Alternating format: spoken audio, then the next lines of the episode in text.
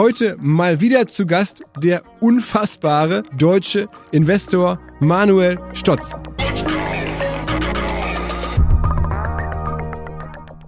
Also der Punkt ist einfach, es braucht eigentlich die gleiche Energie, groß oder klein zu denken. Es ist immer viel Arbeit, ein Business zu bauen und so weiter. Ne?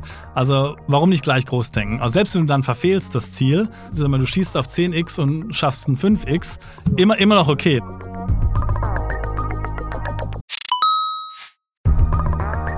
Ihr werdet euch wahrscheinlich fragen, warum unser Partner SalesViewer hier so oft im Podcast wirbt. Aber das ist relativ einfach zu erklären, denn wenn wir hier mittels Podcast Reichweite für SalesViewer erzeugen, dann besuchen natürlich auch hunderte von Menschen die Website von SalesViewer und SalesViewer kann dann mit dem eigenen Tool die Website-Besucher oder deren Firmen vor allen Dingen mit Klarnamen entschlüsseln. Also Podcast-Werbung führt zwangsläufig zu immer mehr Website-Besuchern und Website-Besucher lassen sich in Firmen-Klarnamen von SalesViewer entschlüsseln und zu neuen B2B-Kunden machen. Und natürlich auch wir bei OMR sind sehr zufrieden mit SalesViewer, nicht nur als Kunde, sondern auch als Partner. Wir setzen deren Tool ebenfalls ein zur eigenen B2B-Lead-Generierung und entschlüsseln damit die Website-Besucher von OMR, OMR Reviews oder anderen Tochterfirmen. Man sieht einfach, wer eure Webseiten besucht hat und wofür sich potenzielle Kunden interessiert haben. Neben uns, also OMR, sitzen aber auch noch deutlich größere Firmen wie Stepstone, Avato Systems, Sport5, Talon One oder die Vodafone-Tochter Grand Centrix bereits auf SalesViewer und generieren damit täglich neue B2B-Leads. SalesViewer ist bekanntlich auf unserem hauseigenen Software-Bewertungsportal OMR Reviews das bestbewertete Tool in gleich drei Kategorien und kann jederzeit kostenlos getestet werden. Wer also sehen möchte, wer auf der eigenen Website drauf war und diese Person dann am besten zu Kunden verwandeln möchte, der kann das alles kostenlos ausprobieren. salesviewer.com slash OMR. Zurück zum Podcast.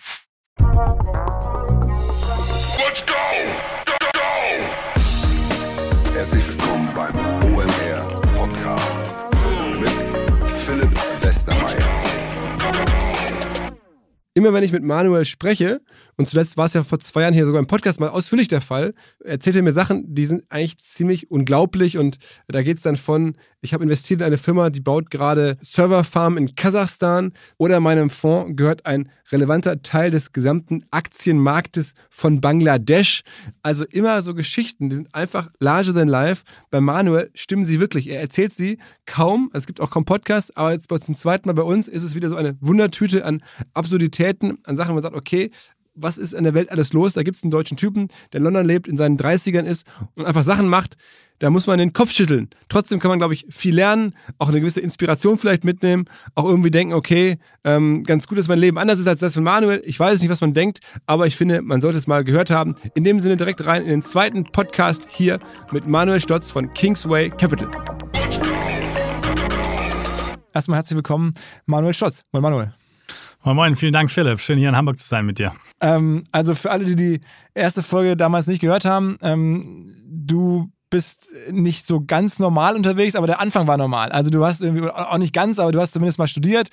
In dem Fall in London an der LSE, London School of Economics, und bist dann äh, noch einen normalen Weg gegangen zu Goldman, äh, also zu einer Top-Investmentbank. Das ist ja schon sozusagen auch nicht jetzt jedermanns Sache, aber man kann es noch nachvollziehen.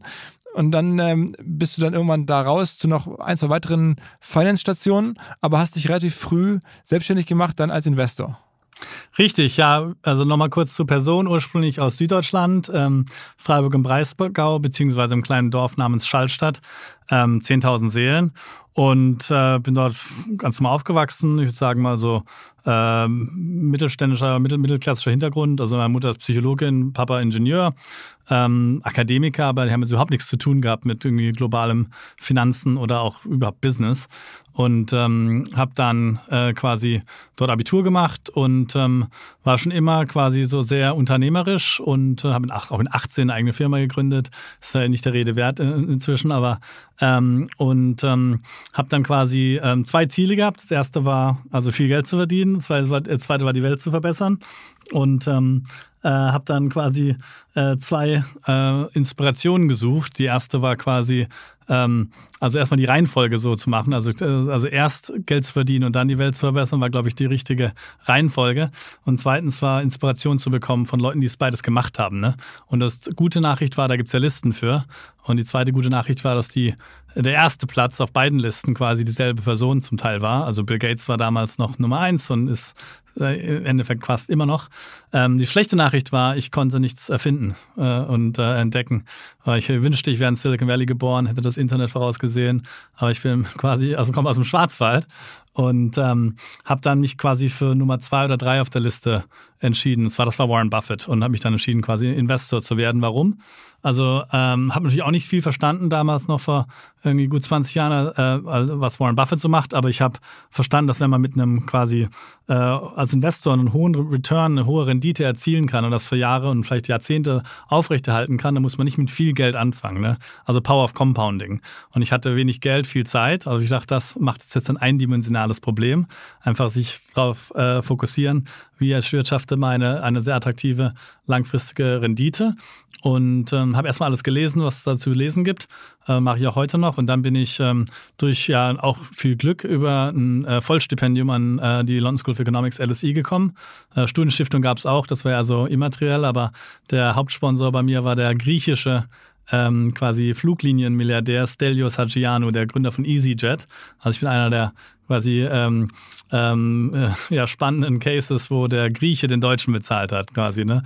Und da okay. haben wir jetzt quasi. Äh, was schuldest du ihm dafür? Also was, was ja, du? also du, meine Frau und ich haben jetzt auch ein Dutzend äh, Stipendiaten selber an der Uni und äh, wir sehen uns ab und an und, und so weiter. Also habe also nicht vergessen, schon das zweite Ziel, also die Welt zu verbessern, äh, nach wie vor nicht aus den Augen zu verlieren. Aber es hat schon viel, also in London, äh, und das vielleicht auch für die deutsche Hörerschaft spannend, äh, also zur Uni, Uni zu gehen war schon, also erstmal komplett aus der Comfortzone raus auch. Ne? Ich war also selten in England gewesen, ich glaube einmal davor, konnte auch nicht so gut Englisch, ne? also Leistungskurs mehr oder weniger, aber, äh, aber es ist halt schon ein Standortvorteil, wenn du halt äh, quasi diese wichtigen Jahre, äh, also Uni und was danach kommt, halt in so einer, ähm, in so einem Umfeld verbringen kannst, wo du ähm, halt von zum Teil den Besten der Welt lernen kannst. Ne? Nicht nur in der Theorie, sondern wirklich in der Praxis auch. Ne? Und das habe ich dann gemacht. Also irgendwie jede, ähm, jeden Sommer natürlich, aber auch jede freie Minute dazwischen, Praktika bei äh, gewissen Investmentfirmen. Also erst Rothschild Investment Banking, äh, das war 2005, dann äh, zweimal im Private Equity, einmal bei Fortress, einmal bei Blackstone. Ähm, also als Praktikant. Dazwischen habe ich zwei Tage die Woche quasi Part-Time bei einem äh, Equity Long Short Fonds äh, gearbeitet, der heißt AKO Capital, ähm, von einem äh, sehr guten äh, norwegischen Investor, der inzwischen den gesamten norwegischen äh, Sovereign Wealth Fonds leitet und habe mich dann ähm, genau für Goldman Sachs entschieden. Also musst dir vorstellen, das war 2007, habe ich das Angebot bekommen. Also Goldman war Top of the World, also und das war das A-Team, also SEAL Team 6 quasi. Also nicht die Investmentbank, sondern das interne Investmentteam, das es auch zum Großteil eigene Geld der Bank verwaltet hat. Also habe von der Pike auf versucht, halt ähm, der beste Investor zu sein.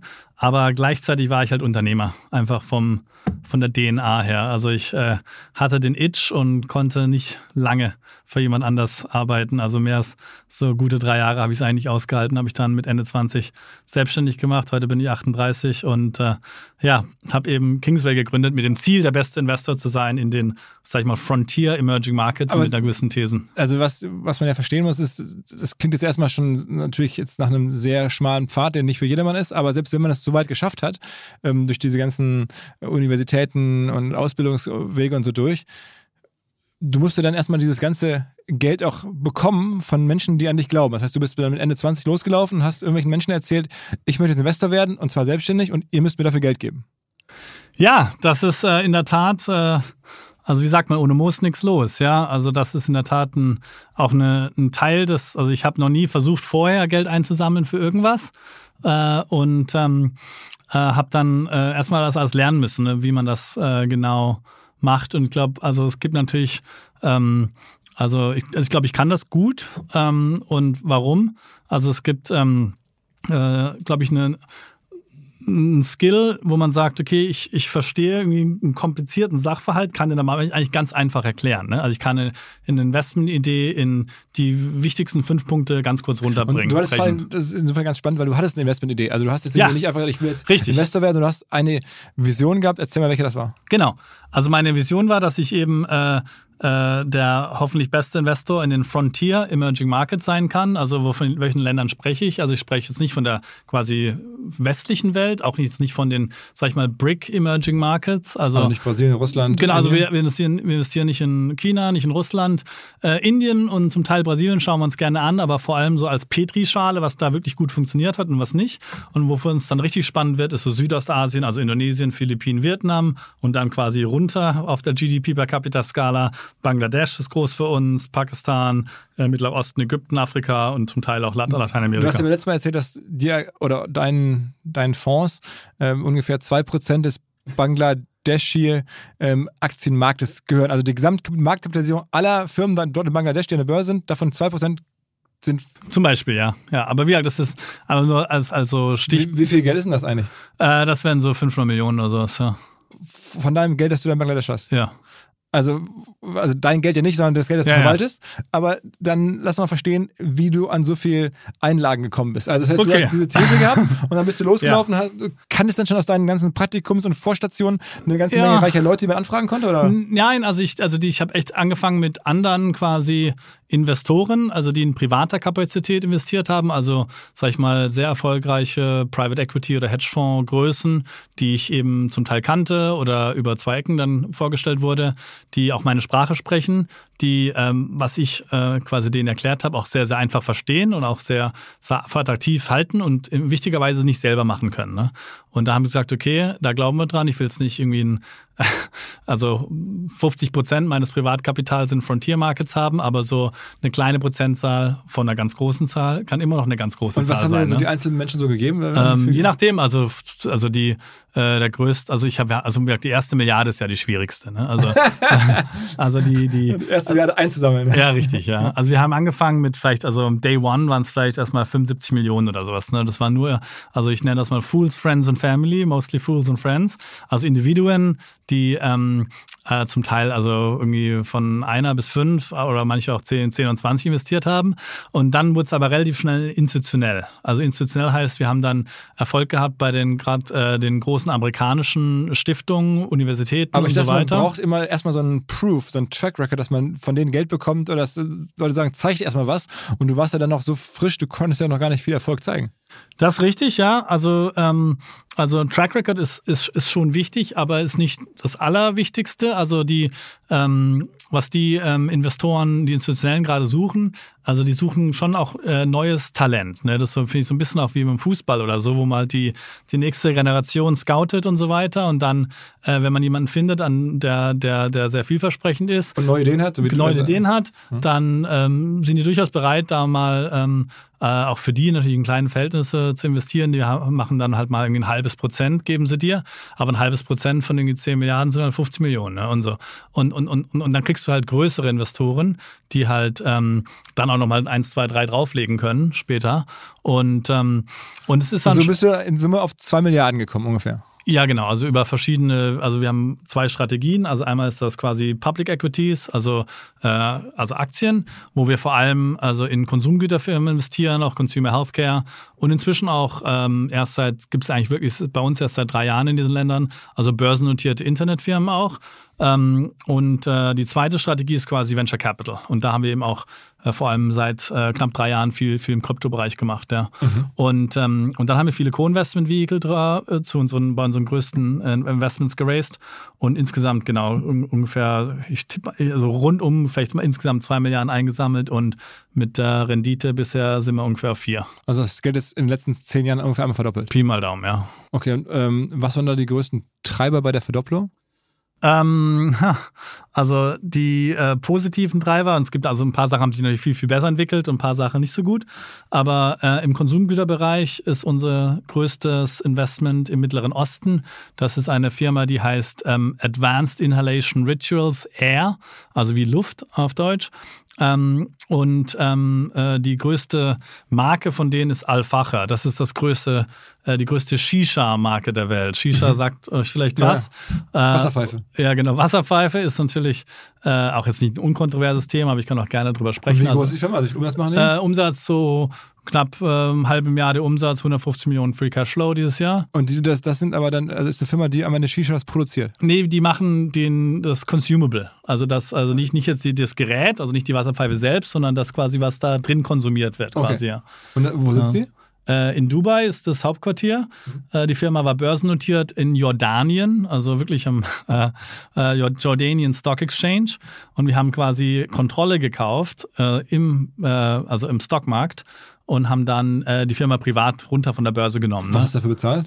Ähm, insgesamt, also der ersten, das ist unser erstes Investment, also die ersten Aktien haben wir gekauft, vielleicht so bei so zwischen 500 und 700 Millionen Dollar Bewertungen. Also Market Cap, ne? Ja, Market Cap und dann der Take Private war dann bei 1,2 Milliarden und heute ist das wahrscheinlich konservativ das doppelte Wert.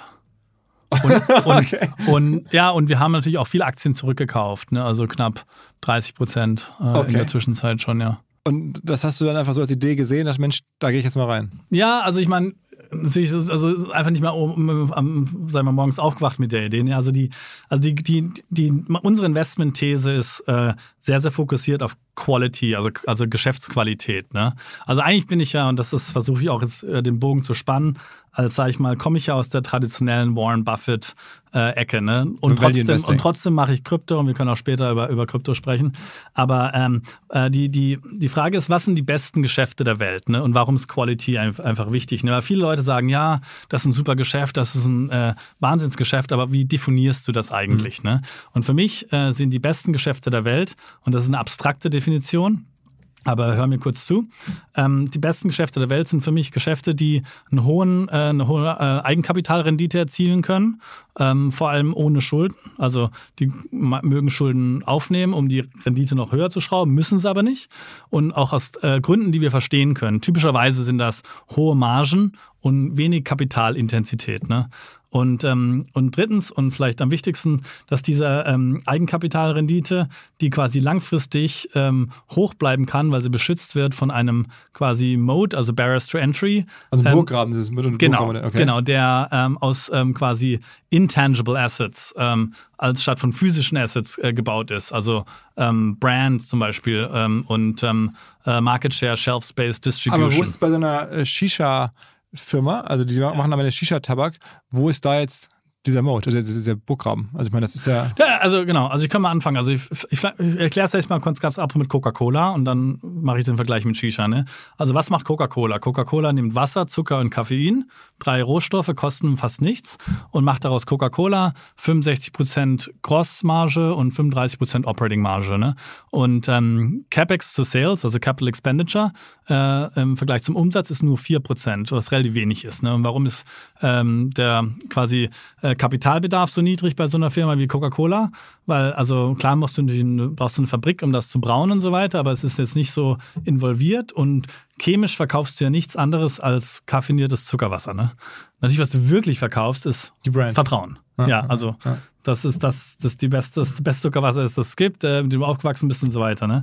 Und wenn du quasi die niedrige Kapitalintensität, äh, um äh, Vertrauen zu verkaufen, quasi, äh, quasi verbindest mit den hohen Margen, äh, wenn du Rohstoffe in eine Marke ver ver verwandelst, dann hast du halt einen hohen, äh, hohen Return on Capital, Return on Assets. Ähm, und der wird dann beschützt durch den Burggraben ähm, aus den Intangible Assets. Also Brand ist das Allerwichtigste. Also anscheinend ist Coca-Cola das zweitmeist gesprochene Wort der Menschheit. Okay, Coca-Cola, Taxi. Nicht Englisch. ja. Und also, wenn jetzt jemand so äh, verrückt, wenn jetzt jemand so verrückt wäre und mir jetzt 10 Milliarden geben würde, um jetzt mit Coca-Cola zu konkurrieren, ne? Ähm, also da, da geht es nicht darum, dass ich jetzt äh, eine größere oder effizientere Softdrinks-Brauerei baue oder so weiter. Also kann ich machen. Ne? Ich kann da das ganze Kit kaufen, ich kann auch ganz viel äh, talentierte Leute äh, quasi anheuern und denen viel Geld bezahlen. Aber worum es wirklich geht, ist, dass ich 8 Milliarden Menschen quasi ähm, überzeugen muss, dass Manuels Coke jetzt besser ist. Ne? Und ich habe 1,25 Dollar mit 10 Milliarden für 8 Milliarden Menschen. Werdet ihr davon switchen? Nein. Ne? Und der andere ähm, also, ähm, Punkt ist, dass es halt keine, wie sag ich mal, Verschrottungs- äh, gibt für Intangible Assets. Ne? Also wenn ich jetzt äh, 10 Milliarden hätte und mit Coca-Cola konkurriere und es funktioniert nicht, kann ich dir als Investor dann nicht sagen, ah, hier ist 60 Cent und ein Dollar back, I'm sorry.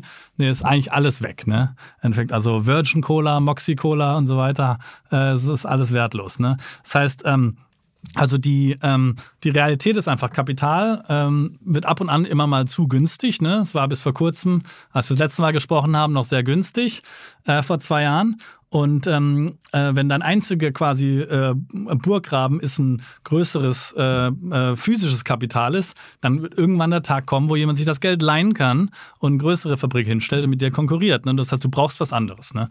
Und Shisha, jetzt dazu, also was ist Shisha? Shisha ist eine Social Experience Category. Ne? Also es ist kein Addiction-Business. Es verhält sich eigentlich wie so ein Alcoholic Beverage Business, so Brauereien und so weiter. Ne? Oder, oder Diageo. Äh, Johnny Walker ist vielleicht ein gutes Beispiel. Ne? Also die Leute machen das vor allem ähm, im sozialen Kontext. Ähm, und, ähm, äh, und das heißt, ähm, es ist, also wenn, jetzt, wenn wir heute Abend noch einen Drink haben hier in Hamburg ähm, und ein Bier trinken gehen, zahlen wir wahrscheinlich was, 6 Euro oder sowas für ein Bier. Ne? Wo wir wissen, wir können es ja für 1 Euro an der Tankstelle oder beim kaufen können. Aber wir kaufen ja kein Produkt, wir kaufen eine Experience, eine Good Time with our Friends. Ne? Und wenn du Social Experience Kategorien hast, Starbucks ist ja so ähnlich. Ne? Du zahlst irgendwie 6 Dollar für, für einen Kaffee, Kaffee äh, obwohl du ihn selber für, für, für, für 50 Cent zu Hause machen kannst. Ne? Aber es geht um die Experience. Und, ähm, und Social Experience Kategorien haben eine hohe Willingness to pay. Also du kannst ähm, äh, also die Rechnung teilen oder alle Leute einladen und so weiter.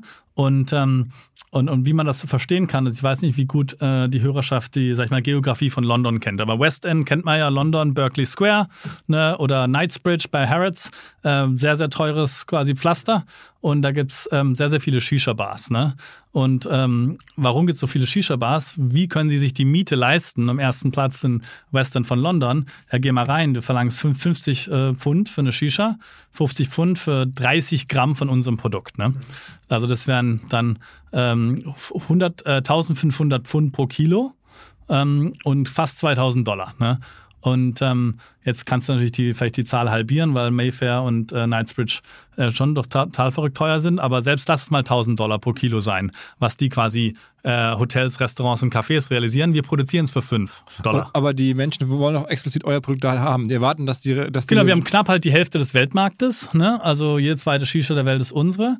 Die Hälfte von Shisha-Konsum ist zu Hause, die andere Hälfte ist quasi in den äh, Hotels, Restaurants und Cafés. Äh, in äh, also in den, ähm, in den Shops, wo man es einfach so kauft, kaufst halt die Brand. Ähm, und ähm, in den äh, Restaurants äh, gibt es ähm, natürlich halt Karten und dann kannst du halt zum Teil äh, auch gebrandet, aber um, zum Teil auch nach Flavor.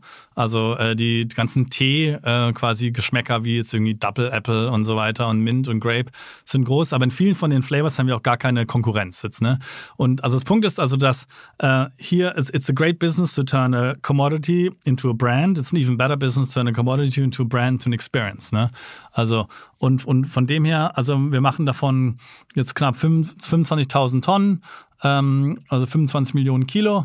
Ähm, wenn wir allein, also wir momentan produzieren wir das für knapp 5 Dollar pro Kilo, Und verkaufen für 14. Die euch jetzt zu also wir, uns gehört ungefähr zwei Drittel, also äh, 65 Prozent, äh, also Kontrolle. Bist du operational in der Firma ich drin? bin, ich bin also Vorstandsvorsitzender. Du bist Vorstandsvorsitzender, Ja. also auch operativ. Nee, aber halt Chairman of the Board ähm, und schon sehr aktiver Investor. Also die, die Inspiration von dem Investment ähm, kann ich auch ein bisschen noch further ausholen. Also es gibt drei Brasilianer, die vor knapp 30 Jahren und für knapp 50 Millionen Dollar die Brauerei in Brasilien gekauft haben.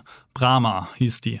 Und jetzt nach 30 Jahre später, und obwohl es auch drei, vier Fe Fehler gab, äh, haben die äh, quasi die größte Brauerei der Welt inzwischen, äh, also Anhäuser-Busch InBev, und äh, nebenher noch einen Teil der amerikanischen quasi Konsumgüterindustrie gekauft, von Kraft Heinz und Burger King und so weiter. Ne? Was ist da passiert? Ne?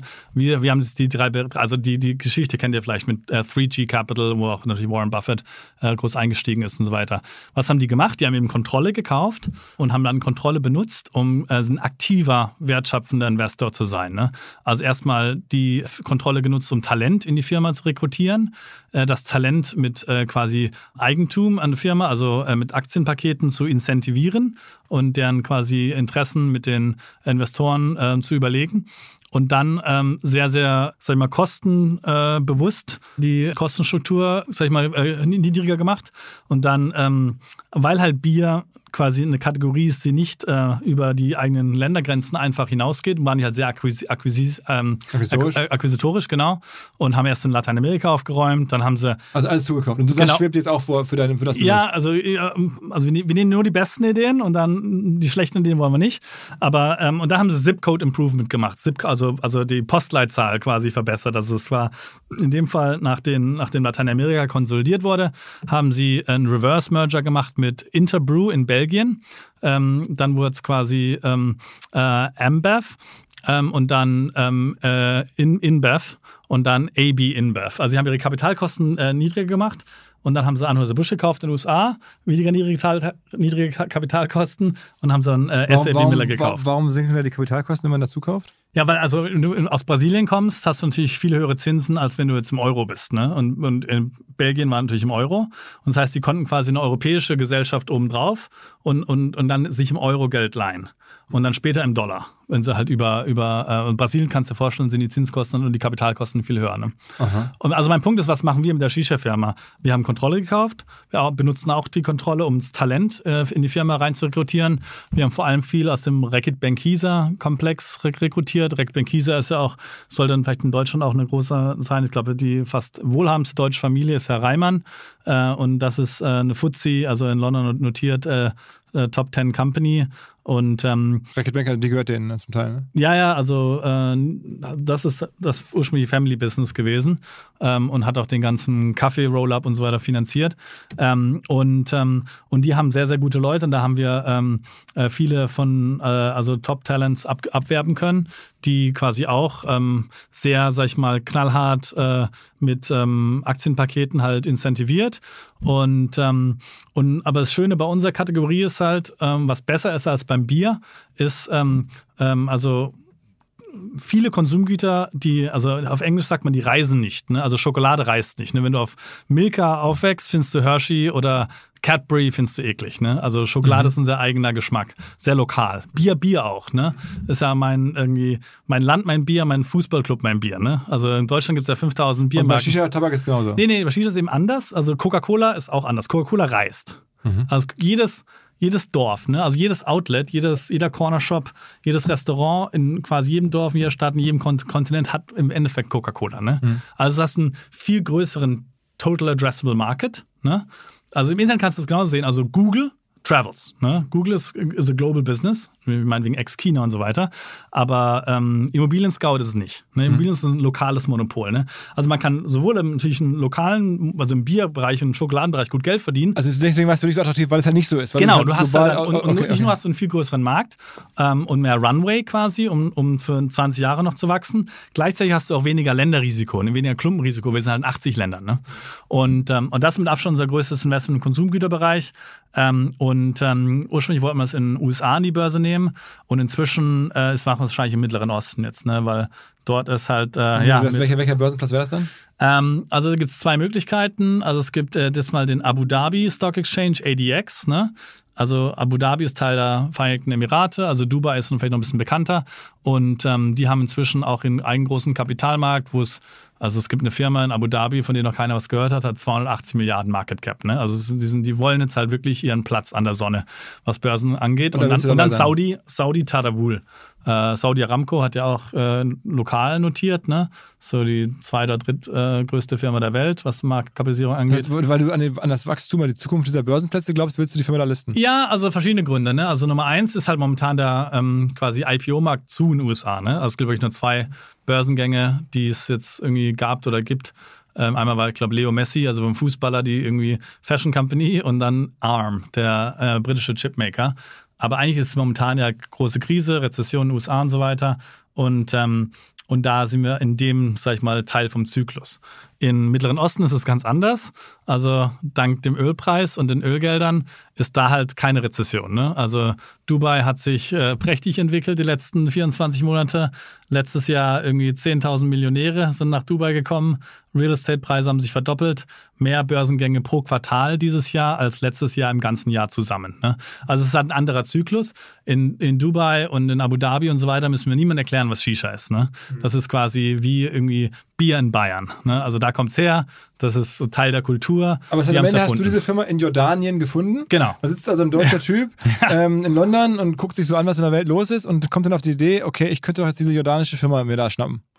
Ja, genau. Also wir haben Das ist ja schon.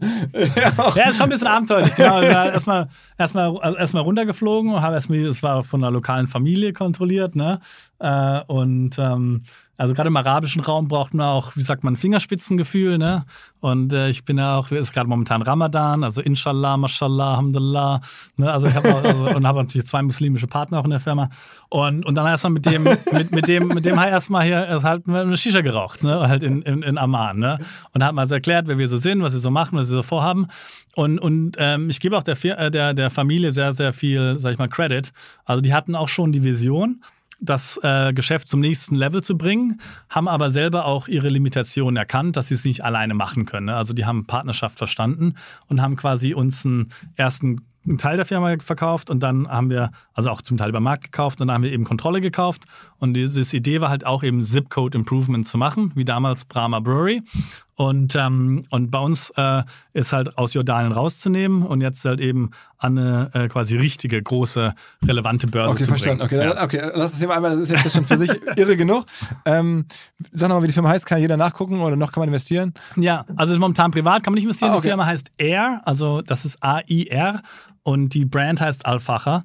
Äh, und das- Okay, also ja. dann, dann hauen wir die Kommen nächste die Geschichte. genau. Nächste Geschichte, also ähm, bevor wir ähm, jetzt den Podcast aufnehmen, waren wir jetzt am Mittagessen und da hast du mir ein Foto gezeigt, wie du mit ähm, Sam Bankman-Fried, also dem Sam Bankman-Fried, ähm, in, äh, wo war das? In Kasachstan, Kasachstan, in ja, Kasachstan Astana. irgendwo in einer Fabrik stehst und ich dachte, okay, ist das jetzt irgendwie so ein AI-Fake oder was ist das? Nee, nee, nee. Aber Ja, also genau. Nächste Also, Anekdote, also das, man muss ja wissen, die Hälfte deiner ganzen ähm, Milliarden hast du in echte Firmen äh, und, Aktien und sowas und die andere Hälfte ist in Krypto. ja. ja, also genau. Also Und deswegen auch Sam Bankman-Fried. Genau, erstmal, also lass mich erstmal kurz mal, ich versuche mal logische Konsistenz zu bringen. Weil grad Krypto ist ja so ein Thema wie Marmite, ne? Also manche Leute lieben es, manche Leute hassen es und so weiter. Äh, ich hab, bin kein, überhaupt kein Cypherpunk und auch kein Krypto-Anarchist und leider kein Early Adopter von der Technologie. Äh, hätte ich früher auf meinen Kollegen hören sollen. Aber ich bin halt einer der größten Investoren weltweit in den quasi ärmsten Ländern der Welt, ne? Und äh, es ist halt doch schon so, ne, dass es halt knapp drei Milliarden Menschen gibt, die halt entweder gar kein Bankkonto haben oder komplett underbanked sind ähm, und äh, auch eine schlimme Fiat-Währung haben. Also hier kann das leider keiner sehen. Auf dem Tisch liegt eine 100 Trillion Dollar Note aus Zimbabwe. Ne? Also das Struggle is real und wir selbst haben auch am eigenen Leib erlebt, äh, äh, und wie, also haben schon viel Geld auch zum Teil an den Währungsverlusten einfach gehabt. Ne? Und ähm, und deswegen haben, weil die äh, quasi Menschen jetzt auch halt Smartphones haben und weiterhin bekommen, also Smartphone-Penetration ist vielleicht 50 Prozent, wächst aber rasant, äh, ist es für mich überhaupt gar keine Überraschung, dass zumindest in diesen Ländern äh, die Bevölkerung sich sehr viel mehr mit Krypto auseinandersetzt. Ne? Nummer eins, du kannst da US-Dollars bekommen über Krypto. Ne? Also bevor wir mit Bitcoin und so anfangen, erstmal US-Dollars. Ne? Und das ist halt sehr viel attraktiver als Zimbabwean-Dollars oder nigerianische Naira oder Pakistani Rupee oder you name it. Ne? Und ähm, äh, von dem her äh, ist da irgendwie die Penetration oder die Adoption von Krypto 10 oder zum Teil 20x höher in den armen Ländern als in reichen Ländern. Also es gibt anderthalb, zwei Prozent globale Adoption und im Westen gibt's viel quasi Nonsense im Kryptobereich, viel Spekulation, viel Leverage und Casinos auf den Bahamas. Wir kommen dazu. Und ähm, daran sind wir nicht interessiert. Wir sind an den Real World Use Cases investiert, äh, interessiert. Und die äh, sind vor allem halt momentan sehr sichtbar in den ärmsten Ländern zuerst. Ne? Also the future is already here, it's just not even evenly distributed. Und was es für uns halt heißt, ist, dass wir, ähm, wenn wir so einen Paradigmenwechsel sehen, ne? also wie gesagt, ich will an die besten Firmen der Welt investieren, in uns, also aber in unserer Geografie. Aber was, was die besten Geschäfte sind, ist ja äh, manchmal doch, ändert sich ja. Ne? Also ist nicht kontrovers, glaube ich, dass äh, bis vor 25 Jahren die besten Aktien im US-Aktienmarkt waren äh, Coca-Cola, Philip Morris Altria, meinetwegen irgendwie Procter Gamble und so weiter, Johnson Johnson und so weiter. Ne? Und dann gab es einen Para Paradigmen-Shift, das Internet. Ne? Und die letzten 20, 25 Jahre, die allerbesten Firmen im US-Aktienmarkt waren die Internet- und Software-enabled Businesses, ne? die übrigens auch in meine Definition passen. Also High Margins, Low Capital Intensity, High Return on Capital, Mode from Intangible Assets. Whether that's Brand, Distribution, Market Share or Network Effect. Also Netzwerkeffekt sind also the gift that keeps on giving. Ne? Also du kannst auch Google und so weiter in, in das Framework reinsetzen. Ne? Und ich sage jetzt halt, es gibt einen zweiten Paradigmenwechsel und das ist halt eben Krypto. Und das, also Bitcoin so wird auch viel belächelt und sehr kontroverses Thema, aber gleichzeitig ist es, also Nummer eins, ein richtiger Computer Science Breakthrough. Ne? Also äh, Nakamoto Consensus ist ein real big deal. Also der Erfinder von Bitcoin. Genau, also, also wir haben es nie, wir haben nie geschafft, Digital Scarcity zu haben. Ne? Also ich konnte ja, wenn du ein PDF hast und du schickst mir das PDF, gibt es keine Möglichkeit für mich, das dir zurückzuschicken und du weißt, dass ich nicht mehr meine Kopie habe, es sei denn, du vertraust mir, dass ich sie gelöscht habe. Ne? Und mit Bitcoin und Krypto weißt du 100%, dass ich es nicht mehr habe. Also du kannst quasi digital ähm, äh, also Scarcity schaffen. Ne? Das ist schon mal ähm, also ziemlich profound. Ähm, und, ähm, äh, und, und, und, und natürlich ist, äh, äh ist es in den also wie gesagt, aus den ärmsten Ländern, da ist am meisten, hat es am meisten Product Market Fit, ne? weil äh, eben halt das Geld futsch ist und hier gibt es keine Banken und so weiter und die Inflation ist immer viel höher. Und ähm, aber das ist schon sagen wir, mal, eine These, die man schon, schon jetzt häufiger mal gehört hat, dass das irgendwie, ja. also neben der klassischen westlichen Welt, die wir so kennen, in den Entwicklungsländern irgendwie für Bitcoin eine ganz andere äh, Use Case gibt, nämlich äh, Inflationsvermeidung. genau, so also, also, die Zahlen sind ungefähr 30 Prozent der nigerianischen Bevölkerung oder der vietnamesischen Bevölkerung haben Krypto. Äh, es ist Legal Tender. In Aber es ist ja trotzdem bislang, äh, also trotz alledem zum Trotz ist es jetzt in den letzten Jahren nicht gut gelaufen. Ne, letztes Jahr war es ein Riesencrash. Ne? Also als wir gesprochen haben, 21 war es super das Jahr. Ähm, und äh, dann kam natürlich äh, die Zinswende. Wo war denn so der Kryptopreis, als du eingestiegen bist in das ganze Thema? Ähm, also ich bin eigentlich ähm, Ende 19 drauf angesprungen, Anfang 20 runter ins, in den Kaninchenbau und dann kam ja auch Covid und die quasi. Hast du das investiert dann als, der, als der Bitcoin, wo lag der Bitcoin da so? Genau, also es war dann, also Covid-Crash war auf 3000 runter, dann hat sich so der 5 und auf, auf 9 zum Sommer 2020 und da haben wir angefangen, ja. Und dann ging es auf 70 hoch und jetzt sind wir wieder bei 28. Also letztes Jahr war brutal im Kryptobereich. Also du bist ne? aber in Summe noch im Plus dann.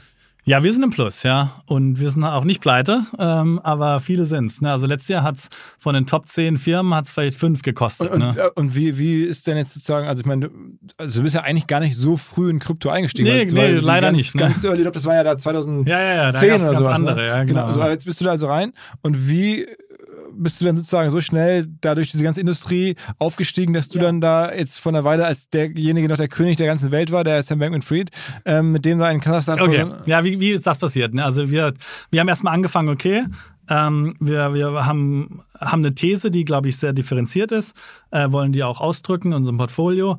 Und ich kann es mit meinem Fonds nicht einfach nur Bitcoin kaufen. Ne? Also, obwohl ich finde es keine schlechte Idee und ich würde es privat auch Leuten raten, äh, mindestens ein Bitcoin pro Kind ist so meine, mein Ratschlag an meine No-Coiner-Friends. Aber ähm, meine, meine, mein Punkt ist halt, wenn ich jetzt, wenn, wenn jemand bei mir investiert äh, und ich einfach nur Bitcoin kaufe, das, das könnt ihr selber machen. Genau, das könnt ihr selber machen. Das ist nicht, nicht wirklich originell. Also muss besser sein als das. Ne? Also wir haben angefangen mit Bitcoin Mining. Bitcoin Mining ist ein Datacenter-Geschäft. Haben quasi. wir ja schon einen Podcast hier zu, ähm, Richtig? von dir übrigens ein Intro bekommen zu Marco Streng, ähm, der da, der, wo du auch investiert bist, der da eine genau. der größten Bitcoin-Mining-Firmen der Welt halt hat. Richtig. Und bei, ach, dann war das bei Markus Firma Genau. Da, also wir haben erst äh, vor zwei Jahren investiert knapp, ähm, äh, haben wir 20 Prozent der Firma gekauft und haben dann die ganzen Amerikaner reingebracht ähm, und das ist halt auch so wichtig zu verstehen, dass wir halt auf dem quasi Nexus von äh, Krypto und Bitcoin und halt eben Frontier Emerging Markets halt nicht nur lokale oder regionale Gewinner, sondern globale Gewinner finden. Und in der Regel finden wir die sogar vor Silicon Valley, weil Silicon Valley äh, hat halt überhaupt gar kein Netzwerk und guckt auch nicht, was abgeht in den armen Ländern. Ne? Aber im Kryptobereich sind, ist das Silicon Valley mittlerweile auch riesengroß. Also Nein, aber hat's, wie, die, die haben alle bei äh, FTX investiert. Ne? Also ich meine, meine aber Meinung, hat nicht Andreessen Horowitz auch so riesige Kryptofonds? Ja, die haben riesen Fonds, aber bisher, äh, sagen sie, so mit, mit, mit richtig Ruhm bekleckert, noch nicht ganz. Ne? Also klar, es gibt äh, Coinbase, das ist Silicon Valley, aber äh, die allergrößten Kryptofirmen der Welt und Unternehmen sind eigentlich außerhalb von Silicon Valley und sogar außerhalb von USA. Und, und gerade als Europäer ähm, ist es, glaube ich, ein Standortvorteil, deutscher Pass und so weiter, ist einfacher, Mhm. also als, als jetzt ein Amerikaner aus Silicon Valley zu sein. Und also wir haben ähm, dann die Amerikaner reingebracht, also verschiedene Fonds. Also in dem Fall waren es äh, äh, Paradigm, Ribbit, Nidic, Also die- ähm, Electric und so weiter, die ganzen großen, für genau Krypto? so die Sequoia of Crypto und so weiter. Und dann eben kam, äh, habe ich äh, äh, eine Introduction bekommen zu ähm, Sam Bankman-Fried. Und Sam Bankman-Fried ähm, ist der Gründer von FTX. Genau. Ähm, inzwischen natürlich leider äh, bekannt Unter für Hausarrest und alles, Ja, ja. ja, genau. Ähm, war ähm, äh, also der Rising Star in dem Bereich, hat also den schnellst wachsenden Crypto-Exchange gebaut. Äh, äh, und ähm, der hat 100 Millionen in die erste Runde investiert und dann, das war aber ein Relationship-Ticket. Ne? Danach hat er nochmal äh, über äh, 550 Millionen Secondary gekauft und dann nochmal eine Von der, halbe, von der Firma davon. und dann eine halbe Milliarde Primary reingelegt, also insgesamt 1,15 Milliarden. Ha, hast du sozusagen aus dem rausgeholt für eure Firma? Jein, also ich meine, äh, das ist ja schon. Also hast du, du holst er, er, er, hat aus frei, er hat aus freien Stücken investiert. Ne? Aber das heißt, der du hast doch jetzt keine Probleme, weil ich meine, das Geld ist da. Ja, nee, wir haben nichts falsch gemacht. Nee, wir haben also damals einfach halt äh, ein Invest Investment von ihm bekommen, wo ähm, das quasi der Ritterschlag war in dem Bereich. Ne? Aber nochmal noch mal zum, zum langsamen Verdauen. Für mich ist das ja so ein bisschen. Also, das ist ja für dich normaler, aber für mich nicht. Also, da hast du so eine Firma mit dem Marco zusammen, die läuft schon sehr gut, also ein Bitcoin-Miner, und dann triffst du da einen Typen und am Ende investiert er dann äh, in Summe mit Secondary und Primary, also mit Abkäufen von Direktverkäufen von euch und mit Investitionen in die Firma rein, ähm, über eine Milliarde. Ja. Das ist ja schon jetzt nicht so Nee, alltäglich. also der Kryptobereich war schon ziemlich krass. Ne? Also du musst dir vorstellen, der Typ war auch irgendwie 29, ne? Äh, und ähm, damals zumindest äh, der reichste Mensch unter 30, den es je gab. Ne? Also irgendwie 50 Milliarden äh, und davon auch ein nicht Und wie war der klein- drauf? Wie war das mit dem? nicht kleiner Teil liegt. Ja, wie war der drauf? Der war natürlich also rattenscharf, aber halt so auch natürlich ein bisschen, sag ich mal, autistisch veranlagt. Ähm, Also Mannschaft meinst du super smart. ja, ja, klar. Also da ist schon einfach viel, viel, sag ich mal, PS oder Horsepower Im äh, Kopf. ähm, ja, und halt MIT und Physics und so weiter. Ähm, aber halt auch so, wie soll ich mal sagen, sehr ähm, wenig auf so Risk Management und Compliance und halt wenig, das sag war ich mal, spürbar? Kraus. Ja, zum Teil schon, ja, schon ein bisschen grün hinter den Ohren, ja, und halt auch, ja, und als wäre es auch ein komplexer Fall, da wird sicher auch ein, ein, ein Film oder eine Doku drüber geben, wenn das alles mal verdaut ist, ne? Also die Story, also, wie, also, also keiner, keiner hat Superauto aus USA ja, gerade keiner hat mehr quasi äh, Destruction. Äh, also wenig, also, es, also das ist so ungefähr auf der Größenordnung wie Enron oder Madoff, aber so age-adjusted oder auch, also er hat drei Jahre, in drei Jahren hat er quasi von 0 auf 50 Milliarden auf 0 und, und, und wahrscheinlich jetzt Gefängnis. Und ähm, ja, war, war natürlich auch ein Schock für uns, als es dann rauskam, dass, dass, dass er doch nicht so solide ist. Und da haben wir ihm natürlich äh, höflich gebeten, vom Board runterzugehen.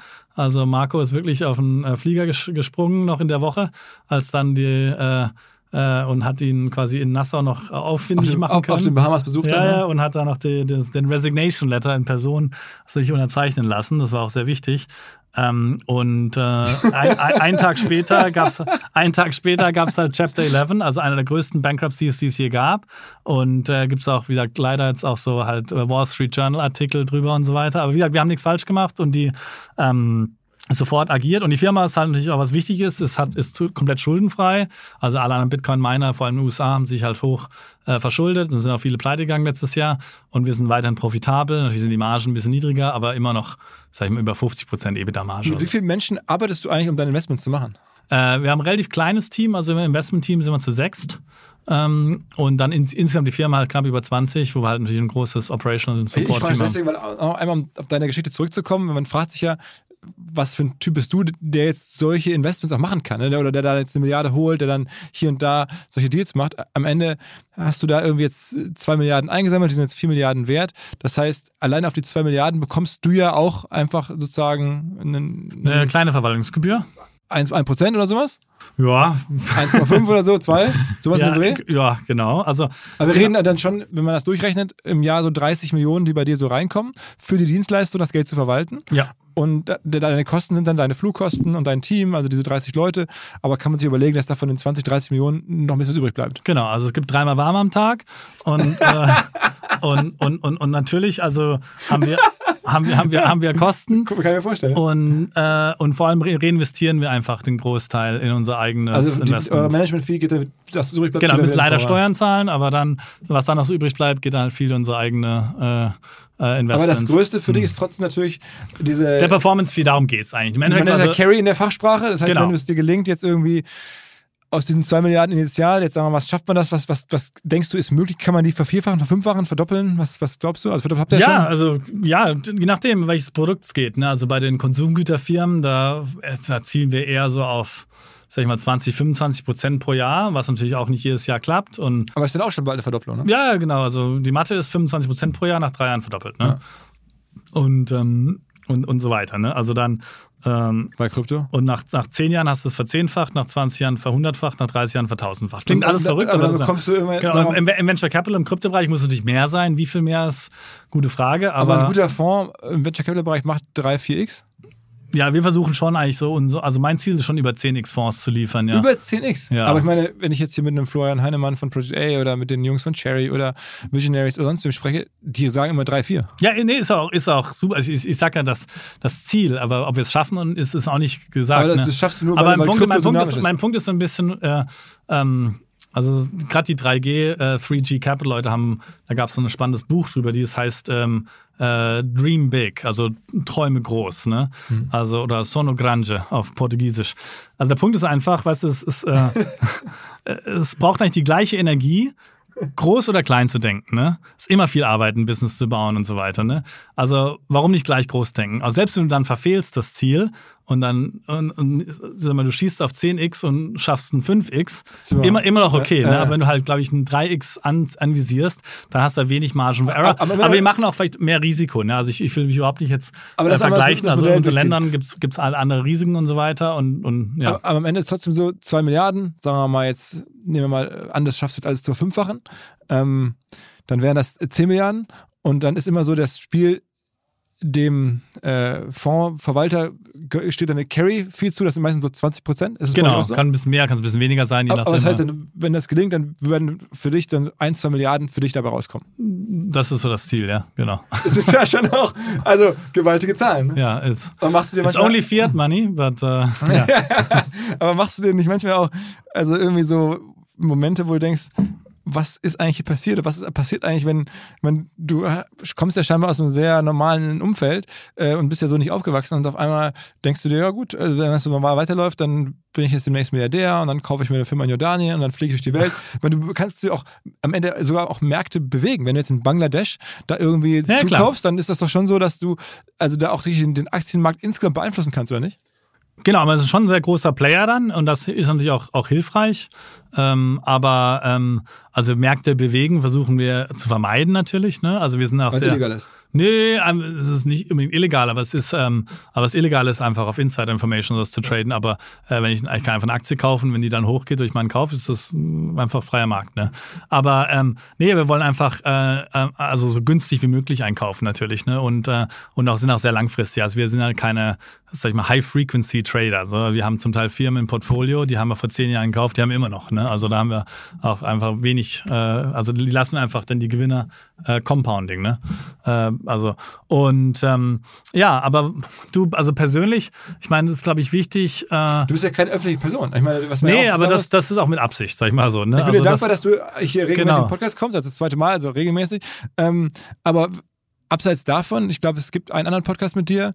Ähm, da warst du bei äh, Invest Like the Best habe ich mal gemacht. Ja, also Ansonsten gibt es, wenn man da auf eure King, Kingsway Capital Website kommt, gibt es da nur eine E-Mail-Adresse. Da gibt es da nicht mal eine Website, wo jetzt irgendwie steht, Portfolio und dein, dein Lebenslauf und da irgendwelche Bilder. Nix, nix ist da. Äh, und wenn man dich googelt, dann findet man tatsächlich jetzt unseren ersten Podcast oder irgendwie dein LinkedIn-Profil ohne Foto. Äh, warum hältst du dich so zurück? Ja, wie, also, wie soll ich sagen? Also, äh, Nummer eins also ist, äh, bin ich, sag ich mal, wenig an so Öffentlichkeitsprofil interessiert. Ich, also, ich finde es nicht schlimm, aber ich finde es auch nicht unbedingt nur positiv. Ne? Also, im Endeffekt, ähm, geht es für mich vor allem um die Mission oder um die Resultate und nicht jetzt um die Glory oder irgendwie, also äh, ich will auch nicht irgendwie bekannt sein und so weiter. Äh, ganz im Gegenteil. Also der, ich will jetzt nicht der sein, der irgendwie, äh, natürlich die Leute, die dir wichtig sind, die wissen's, aber gleichzeitig äh, kannst trotzdem irgendwie beim äh, Döner irgendwie, keiner kennt dich. Ne? So, das ist eigentlich, eigentlich the best of both worlds. Ne? Und ähm, und klar im VC-Bereich könnte man sich überlegen, ob man vielleicht ein bisschen größeres, äh, sag ich mal, Öffentlichkeitspräsenz hat. Überlegen wir uns jetzt auch, aber äh, also solange äh, wir irgendwie so Low Profile haben können, desto besser meiner Meinung nach. Ne? Also und und und und von dem her, also ich mache also gerade im im Bitcoin und Kryptobereich habe ich doch, äh, glaube ich, eine, eine starke Meinung und ich denke, es ist auch wichtig für gerade die armen Länder, dass, dass das äh, die Technologie denen zur Verfügung steht und da äh, bin ich auch gerne bereit, den Case zu machen und, äh, und, und so Sprachrohr zu sein. Aber insgesamt ähm, äh, geht es mir wirklich nur um die Resultate und, und, und, und halt die, äh, wir nehmen unsere, unsere Arbeit sehr, sehr ernst. Ne? Also es ist ein, viel Verantwortung, es ist viel Geld. Wann kommen denn die ersten sozusagen noch richtig greifbaren Dividends, in dem Sinne, dass ihr jetzt sozusagen aus den Fonds heraus vielleicht Börsengänge habt oder, oder noch weiter Genau, also das habt? ist, Gibt's das, das ja genau das, also wir haben jetzt äh, eine Firma in Ägypten äh, vor knapp 18 Monaten an die Börse gebracht. Das ist eine Kosmetikfirma, die wir zusammen mit der SC Lauder Familie hatten. Äh, auch ein Wahnsinnsgeschäft. Ähm, super günstige Aktie auch leider, aber gut für uns, dass wir. Also günstig rein und teuer raus? Nee, also wir, wir haben eigentlich nicht groß verkauft. Nee, wir haben sie immer noch, aber äh, die großen Börsengänge hoffentlich jetzt im nächsten Jahr. Also sag mal, ja. dieses, dieses nochmal, weil du es gerade schon ägyptische, ägyptische Kosmetikfirma ist jetzt ja auch nicht sofort äh, jedem klar. Also wie teuer war die, als ihr gekauft habt, Market Cap? Ähm, du, da haben wir vielleicht bei knapp 200 Millionen Bewertungen investiert und inzwischen ist es vielleicht, ihr müsst lügen, vielleicht 400 oder sowas. Also Aber, verdoppelt. Ja, genau. Aber, ähm, aber die Firma hat sich mehr als verdoppelt vom äh, quasi Volumen, also vom, Was- was für eine äh, vom Kosmetik verkaufen die? und so. Äh, die machen vor allem so ähm, Cosmeceuticals, also das so äh, Cremes gegen irgendwie Narben oder Verbrennungen und so Sachen. Und auch die hast du dann irgendwie mit deinem kleinen Team gescoutet und gemerkt, Mensch, das Genau. ist ja ganz cool. Ja, also ich meine, die Verkau also wie L'Oreal, ne? L'Oreal musst du dir vorstellen, oder hier, wir sind in Hamburg, Bayersdorf, ne? Ist ja auch ein gutes Geschäft, ne? Eins der größten äh, Vermögen hier wahrscheinlich in der Stadt und in der Bundesrepublik. Also du verkaufst quasi Hope in a Jar oder Trust in a Tube, ne? Und äh, 75% Grossmarge, ne? Also das ist schon ein sehr, sehr gutes Geschäft. Also nimmst also wieder gerade Petrochemicals und äh, machst daraus halt irgendwie Medizin. Also äh, ähnlich vom ganzen Burggraben und von der Investmenttheorie Genau. gar nicht so anders als die, als die Shisha-Tabak. Ja, ja, richtig, ja, aber ja. wie findest du sowas? Also ich meine, das, was du wir wissen ja machst, genau, würde- worauf, worauf wir gucken. Ne? Klar, also, aber Jordanien, Bangladesch, Ägypten, es ist jetzt ja auch nicht so, dass das irgendwie alles Länder sind, die man mal so eben kurz äh, durchscrollt und dann hat man es verstanden. Also, wie kommst du auf solche Firmen und, und, und, und solche Cases? Ja, also von den Ländern her gibt es irgendwie ein Dutzend von Ländern, die äh, also in unserer Kerngeografie sind. Also vor allem brauchen wir erstmal große Bevölkerung. Ne? Also Jordanien ist jetzt nicht eine große Bevölkerung, aber es ist ja auch kein jordanisches Geschäft, sondern eben ein globales Geschäft. Ne? Bei Ägypten 100 Millionen Leute, Bangladesch 170 Millionen Leute, Pakistan 220, 230 Millionen Leute. Ne? Also das sind richtig viel, äh, viel große Bevölkerung. Ähm, und in den Ländern suchen wir halt die aller, allerbesten Firmen und vor allem die allerbesten Konsumgüterfirmen. Ne? Und dann So sitzt da ein Team in wissen wir London? schon ganz genau, ja, Team in London, wir haben Office in Dubai. Und da sitzen aber auch dann, sagen wir mal, Leute, die du einstellst, sind das dann irgendwie auch alles Ex-Goldman-Leute, sowas in der Art? Ja, genau. Also was ich versucht habe, mein Team zu bauen, ist ähm, also meine quasi äh, meine Defizite auszugleichen. Also äh, ich habe, äh, wie gesagt, zwei muslimische Partner. Einer ist aus äh, Pakistan, äh, spricht äh, Urdu, also die äh, lokale Sprache und so weiter. Der andere ist äh, äh, aus, aus dem Sudan, also das ist Khartoum, das ist schon sehr Frontier. Ähm, und der war bei Goldman und ähm, spricht fließend Arabisch. Also äh, ich bin quasi der, äh, also deutscher Pass muss man sagen, ist ja auch ein Vorteil. Ne? Ich kann, wir haben ja 180 Länder, kein Problem mit Visa und so weiter. Also als Amerikaner meinen Job zu machen, also Amerikaner sind in äh, vielen Mittleren Osten zum Beispiel Ländern nicht ganz so willkommen wie jetzt irgendwie äh, neutrale Europäer. Äh, und ähm, also das ist quasi Best of both worlds. Also ich habe die lokale Expertise und die Sprache und so weiter alles im Team. Und auch die haben halt aber auch natürlich, äh, gleich mal World-Class Financial Training und so weiter. Und, ähm, und ich bin quasi der, ähm, also Chief Investment Officer quasi. Also ich mache die finale Entscheidung. Aber das heißt, die scouten das, die gehen dann die, die ganzen Genau. gelisteten Firmen durch, gucken, was machen die eigentlich, was sind da jetzt irgendwie FMCG-Firmen von und dann werden die alle nacheinander durchanalysiert. Richtig. O- Okay. Ist denn da besteht da irgendwie ein Rechtsrisiko? Also ich meine, wenn man jetzt mit hart verdientem Ja, ja, klar. äh, englischen jeden Fall. Investoren Ja. losgeht und dann das Geld irgendwie in Jordanien ausgibt oder auch im, sag ich mal, in Ägypten, da habe ich die Frage Gefühl, ist nicht, also es, es gibt auf jeden Fall Risiko, das gibt es überall. Ähm, aber das ist nicht die Frage. Die Frage ist, wirst du halt ähm, adäquat kompensiert für das Risiko. Mhm. Ne? Und da gibt es oft, glaube ich, eine große, äh, eine klaffende Lücke zwischen quasi der Realität und der quasi ähm, dem Anschein quasi. Ne? Also der Anschein ist äh, alles unsicher, alles korrupt und so weiter. Und deswegen kriegst du sehr, sehr günstige Bewertungen auch zum Teil. Ne? Und natürlich gibt es in diesen Ländern Probleme, keine Frage, aber es gibt trotzdem auch sehr, sehr gute und äh, äh, also gut geführte, ehrliche Firmen und ehrliche Unternehmer und so weiter. Und es gibt auch natürlich Regularien, die auch ziemlich streng sind, muss man sagen. Ne? Also die ganzen ähm, äh, Länder, äh, die meisten von unseren Ländern haben das ganze englische äh, Rechtssystem eigentlich geerbt. Und, und das ist auch, auch äh, sehr, sehr hilfreich. Und ähm, von dem her, also glaube ich, ist oft, ähm, also was wir immer äh, den, den, den, den Gag intern haben, also wir, wir äh, haben gerne Situationen, wo wir äh, schlechte quasi Headlines haben, also schlechte Schlagzeilen und, ähm, und gute Bottomlines. Ne? Also Machst du dir generell Sorgen, gerade weil das äh, Bankensystem so ein bisschen zumindest leicht wieder zu wackeln scheint? Jetzt irgendwie Credit Suisse. Ja, es ist ein, ist ein, Riesen, ist ein. Riesenthema. Ne? Kann ich auch kurz ein paar Takte dazu reden. Also das ist eher für unsere Märkte direkt nicht relevant, aber es finde ich sehr, sehr relevant für den Bitcoin- und Kryptobereich. Ne? Also, äh, also kurz, wir haben eine, ähm, letztes Jahr den quasi ähm, stärksten oder schnellsten Rate-Hiking-Cycle, also die, die Zinserhöhung äh, erfahren, die es eigentlich jemals gab. Ne? Also wir hatten von knapp 0 auf knapp 5 Prozent in äh, knapp zwölf Monaten. Eigentlich ga, gab es noch nie. Ne? Und auch letztes Jahr war also wirklich das schlechteste Jahr für sowohl Aktien und Anleihen in Kombination. Also dass beide Aktien und Anleihen ähm, zweistellig gefallen sind, gab es irgendwie seit 150 Jahren nicht. Also war schon richtig heftig, ne? Auch außerhalb vom Kryptobereich. Kryptobereich war natürlich äh, fast vielleicht noch schlimmer. Und ähm, aber was passiert ist, also die ganzen ähm, äh, Banken haben einen sehr, sehr großen Zufluss bekommen an äh, quasi Einlagen, äh, vor allem 2020, zweite Jahreshälfte bis und, und über 2021. Ganz viel Geld wird gedruckt. Es gab auch Sti- Stimulus-Checks. Also so- ich glaube, vieles davon ist, also die Makro ist da jetzt, glaube ich, unseren Hörern meistens klar. Ja. Aber es führt am Ende dazu, dass es halt solche Situationen gibt, äh, wie Silicon Valley Bank. Also das, Genau. ist, das, das ist ja auch noch nachvollziehbar, was da jetzt passiert ist, soweit. Aber gibt es es häufiger, glaubst du? Ja, auf jeden Fall. Also, ich, also das Spannende vielleicht bei Silicon Valley Punkt in einen Punkt äh, zu machen ist, dass es halt die Geschwindigkeit dieser quasi äh, Bankruns sich halt so krass erhöht hat. Ne? Also ungefähr 30x im Vergleich zu 2008, 2009. Ne? Also der größte Bankrun bis dato war Washington Mutual, WAMU. Äh, zehn Tage, 16 Milliarden Dollar wurden rausgezogen. Silicon Valley Bank, ein Tag, 42 Milliarden. Also dreimal so viel Geld knapp in zehnmal so schneller ein Zeit. Bankrun kann das schon häufiger passieren. 30x. Um Ne? den-. Woran liegt das? Dass es halt alles so mit Online-Banking super schnell auf dem Handy geht, ne? Und halt auch an Twitter und so weiter, wo halt sich so ein, äh, ja, so ein, so ein, so ein äh, also die Gerüchte halt ganz schnell ver verbreiten, ne? Ähm, und Silicon Valley Bank vielleicht noch ganz besonders, weil halt die Einlagen sehr, sehr konzentriert waren auf eine besondere Kundengruppe, eben halt die ganzen Venture Capitalists und, und Startups, mit denen die arbeiten. Und, ähm, und das ist schon ziemlich krass gewesen. Äh, und jetzt gab es natürlich wieder halt den, den äh, Bailout quasi, also ein Backstop von sowohl FDIC als auch der äh, Zentralbank in den USA. Und, ähm, und das äh, also könnte das Ende sein, glaube ich aber nicht. Warum? Also das Problem ist halt, also wenn du Geld in der Bank hast, ist es erstmal nicht mehr dein Privateigentum, sondern Eigentum der Bank.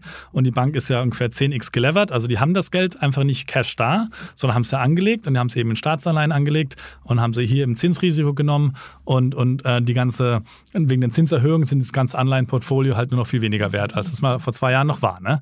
Und wenn jetzt die, Anleihen, äh, die Einlagen rausziehen ziehen werden, haben die halt ein, eine Qual der Wahl jetzt. Also entweder verkaufen sie halt die ganzen Anleihen für einen Verlust, aber das macht die Situation im Zweifel noch schlimmer. Oder inzwischen können sie halt zur Zentralbank gehen und ihr quasi äh, ihre 10 Jahre Staatsanleihe, die heute bei 60 oder 70 Cent tradet, ähm, für 100 Prozent quasi repoen und das frische Geld, das sie dann bekommen, wird halt gedruckt. Ne? Und das geht, geht jetzt seit vier, fünf Wochen so, seit eben der äh, quasi Finanzkrise in den USA. Und ähm, äh, ja, und deswegen ist, glaube ich, auch Bit am Bitcoin seitdem wieder, wieder hoch und Gold auch bei 2000. Also du sagst, das, was jetzt der Staat an Geld beschaffen muss, um diese ganzen Banken, äh, die da so ein bisschen wackeln, Zu retten, zu backstoppen oder zu gedruckt. retten, wird gedruckt und das sorgt dann wieder für die nächste Geldschwemme. Und, Richtig, ja. Also, Aber es gibt ja jetzt am Ende Sicherheit in das System. Nein, also ich meine, es gibt, also ist, ich bin also ein Kritiker vom Finanzsystem, in dem Wegen, wir, weil du ja auch an. Also, das ja, weil ich, ich sitze ja mittendrin. Ne? Also ich, das Problem ist halt, also die Welt ist sehr, sehr überschuldet. Die westliche Welt vor allem ist sehr überschuldet. Ähm, und, ähm, und es gibt eigentlich keine Möglichkeit, das Geld jemals zurückzuzahlen oder die Schulden. Ähm, es sei denn, du, äh, also äh, es wird einfach halt gedruckt. Oder, oder die andere Wahl ist, du hast eine, eine, eine Great Depression. Ne? Aber das will keiner. Vor allem in den USA will das keiner. Das, das große Trauma in den USA ist ja Great Depression in den 20ern. Und deswegen ist eigentlich, also jegliche also wir wissen genau, wo es hingeht. Es wird im Endeffekt wieder gedruckt werden. Wann genau und wie genau ist die Frage. Aber eigentlich ist es ja schon passiert, ist durch die Hintertür, dass die ganzen Banken quasi jetzt ähm, ihre äh, Anleihen quasi äh, repoen können bei der Fed und die Fed wird das Geld drucken und den Banken geben. Und das wird weitergehen. Warum wird es weitergehen? ist ganz einfach. Ne? Stell dir vor, du hast heute Geld bei einer, als, als äh, normaler Kunde bei einer First Republic Bank in den USA. Ne? Oder also bei der Sparkasse in Hamburg. Ja, zum Beispiel. Ne? Und du kriegst, weiß nicht was, vielleicht kriegst du 2% Zinsen. Ne? Und du hast nämlich Risiko, dass wenn alle anderen plötzlich ihr Geld rausziehen, ist dann Geld äh, eventuell weg. Auch wenn das Risiko sehr klein ist, ist ja der Risk-Reward so, dass es wahrscheinlich, selbst wenn die Wahrscheinlichkeit irgendwie ein halbes Prozent, ein Prozent ist, dass ein Geld futsch ist. Also Upside gibt es keine, es gibt viel Downside im Endeffekt. Und warum ziehst du das Geld nicht ab? Entweder in, in, in die, die größten systemischen Banken rein oder noch viel besser in einen Geldmarktfonds. Ne? Geldmarktfonds in den USA heute, viereinhalb, fünf Prozent, hast du quasi ähm, mehr Rendite, also das doppelt das Dreifache oder noch mehr als bei einer Bank in, als Zinsen. Also hast und gleichzeitig halt kein Counterparty-Risiko wirklich. Also das heißt US Government, ne? Und das, Das heißt, die Banken werden weiterhin Deposits verlieren, die, die, die, die, die werden alle in den Geldmarktfonds Also, okay, also deine These, der Bankmarkt verändert sich. Ja. Die kleinen Banken verschwinden und ähm, Genau. die, die, ähm, die großen Banken werden noch größer, weil sie systemisch abgesichert sind. Oder halt Menschen investieren irgendwie in Anleihen und wieder in so Geldmarktfonds, um das Geld da. Richtig, ja. okay, äh, weil sie an, Und, an die. und das Programm in den USA, um die Größenordnung zu sagen, also während Covid wurden ungefähr 4 Trillion Dollars, also 4 Billionen gedruckt. Ne? Und ähm, das waren ungefähr 40 Prozent mehr Dollars, als es jemals gab bis dato. Und in Europa und Japan so war es nicht groß anders. Ja. Dieses ähm, Bank Term Funding Program in den USA, das jetzt vor vier, fünf Wochen announced wurde, ist auch, also könnte bis zu viereinhalb Milli äh, Billionen sein. Also genauso groß oder sogar einen Ticken größer als das Covid-Gelddruckprogramm. Ne? Dann gibt's äh, noch international die Dimension mit Credit Suisse, ne, was da passiert. Ich meine, 150 Jahre alte Institution, zweitgrößte Bank der, der Schweiz und die Schweiz ist natürlich, also die Banking Heaven. ja, genau. Also schon ein großer Schluck aus der Pulle, dass die Credit Suisse einfach mal umgeknickt ist übers Wochenende. Ne? äh, und, ähm, und was da passiert, auch, auch, auch da, ne? ich meine, die, äh, wenn du eine Einlage hast bei Credit Suisse und äh, die haben sich in drei, vier anderen Ecken verspekuliert und du denkst, das Geld ist nicht sicher, ziehst du halt das Geld ab, ne? Und die haben es nicht und dann haben die Saudis gesagt, ja, auch nicht mehr und dann war es halt fertig und gleich Staatshilfe und, und an die UBS verkauft, ne? Was mir bislang überhaupt gar nicht klar war, ist, jeder Hersteller von Produkten jeglicher Art kann ein Volksprodukt sein in Kooperation mit der Bild. Das ist insofern natürlich spannend, weil die Bild eine Wahnsinnsreichweite hat, fast 50 Prozent der deutschsprachigen Bevölkerung erreicht und halt dieses Label Volksprodukt vergibt an Partner. Seit 21 Jahren machen sie das. Mittlerweile gibt es 220 verschiedene Volksprodukte und es werden weitere gesucht. Es gab schon Zahnbürsten, Volksakkus, aber auf der Website habe ich gesehen, sie suchen zum Beispiel einen Partner für eine Volkszahnzusatzversicherung oder für eine Volkspizza oder für einen Volksstaubsauger. Also, wer solche Produkte herstellt und auch in größerer Kapazität produzieren könnte, denn erfahrungsgemäß spricht der Verkauf nach einer solchen Kampagne ziemlich an, wendet euch bitte an einen Vermarkter der Bild. Die Firma heißt Media Impact. Und Media Impact sagt übrigens auch, dass 80% derjenigen, die schon mal eine Kampagne in dem Bereich gebucht haben, das wieder tun.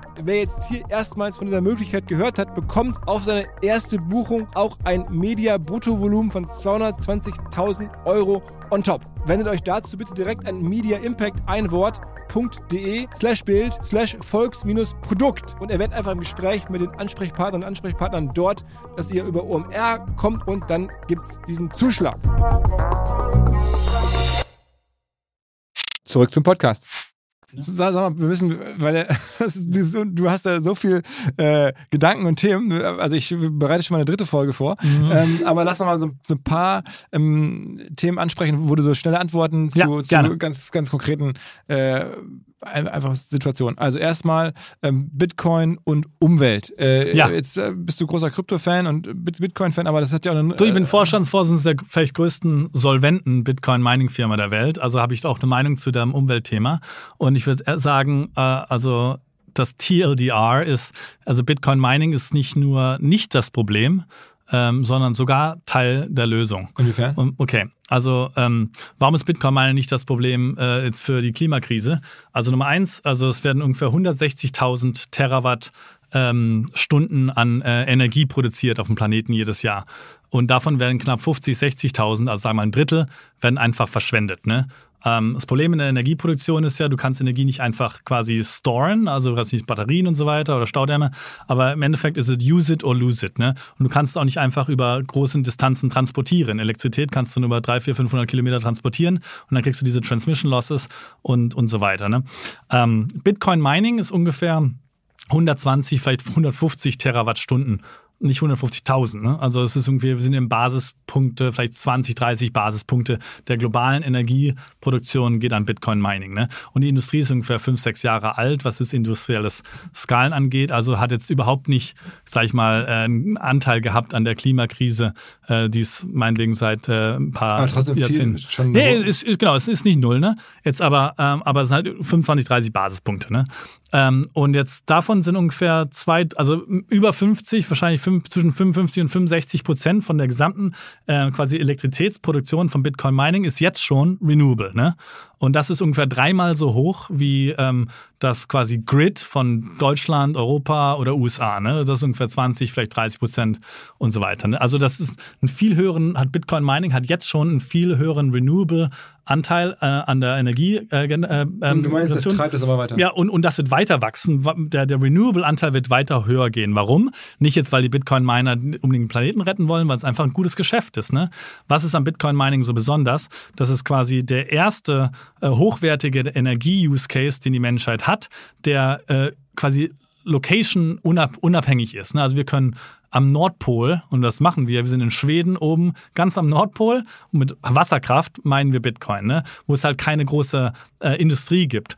Und das heißt also, Bitcoin, ähm, äh, Bitcoin-Miner werden, äh, also es ist sehr, sehr energieintensiv, aber die werden aber lo location independent. Das heißt, die werden systematisch die günstigste Energiequellen äh, der Welt äh, finden und anzapfen. Und die einzige Energiequelle, die wir wissen, die wir haben, die eine quasi Grenzkosten von null hat, ist ja renewable. Ne? Also wenn wir mit Wasserkraft oder mit Windkraft oder mit so Solarkraft meinen. Äh, Ja, Motiven. genau. Okay, ver- verstanden. Also das ist dein Argument. Das okay. wir zahlen nicht fürs Wasser, wir zahlen nicht für die Sonne, wir zahlen nicht für den Wind. Ähm, und wenn wir mit Kohle oder Gas und sowas meinen, dann zahlen wir für jedes Kubikfeet. Ne? Und, ähm, und, und, und, und vor allem, äh, das ist auch der, die perfekte, warum ist es auch ein Teil der Lösung? Also Bitcoin Mining ist nicht nur location independent, das auch, aber es ist auch, du kannst es an- und ausschalten. Ne? Und das kann das Krankenhaus nicht. Ne? Also das Problem bei Renewables ist ja, wir brauchen ja natürlich Carbon Neutrality, aber wir brauchen auch Baseload. Ne? Und die meisten Renewables haben halt keine Baseload. Ne? Der Wind äh, irgendwie bläst nicht die ganze Zeit und die Sonne scheint nachts oder wenn es Wolken gibt auch nicht. Ne?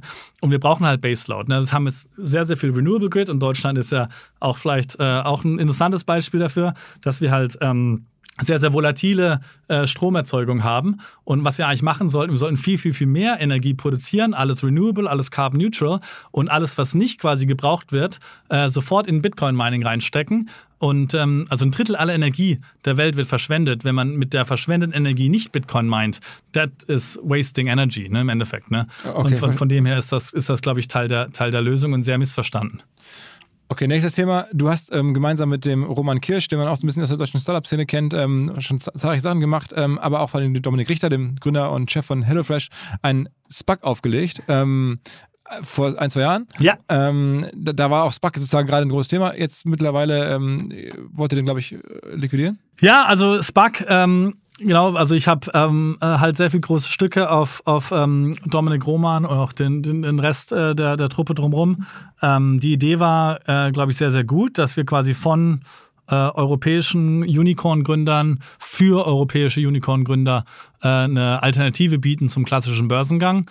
Und ähm, Äh, und also waren natürlich auch nicht die einzigen, die einen SPAC hatten, aber vielleicht die einzigen, die in dem äh, in der Nische einen SPAC hatten. Und dann ist der SPAC-Markt natürlich halt erstmal schwieriger geworden. Ähm, und, ähm, und in der Tat war es halt sehr, sehr schwierig, einfach das richtige Target äh, zu, zu, ähm, zu finden. Ne? Und, ähm, und die SPACs haben in der Regel eine zwei Jahres Laufzeit und die zwei Jahre sind jetzt vorbei. Und, ähm, und da ist halt die Frage, machst du halt einen schlechten Deal? Ähm, und äh, oder bist du halt eher intellektuell ehrlich und sagst, machen wir lieber keinen Deal, geben das Geld zurück und schlucken auch dann die Kosten, die es ja da auch dann gab, was natürlich auch dem Sponsor wehtut, ne? Das ist natürlich schon. Also euch? Ja. Was hat das jetzt gekostet? Also es ist schon ein paar Millionen, sag ich mal so, ne? Also das ist ja. Also für, für vor allen Dingen dann für, für Roman, dich und äh, Dominik äh, Richter. Das ist, Genau, das, also die Sponsor sind da halt in einem Risiko. Wenn es keinen Deal gibt, dann äh, müssen die halt die Kosten fressen.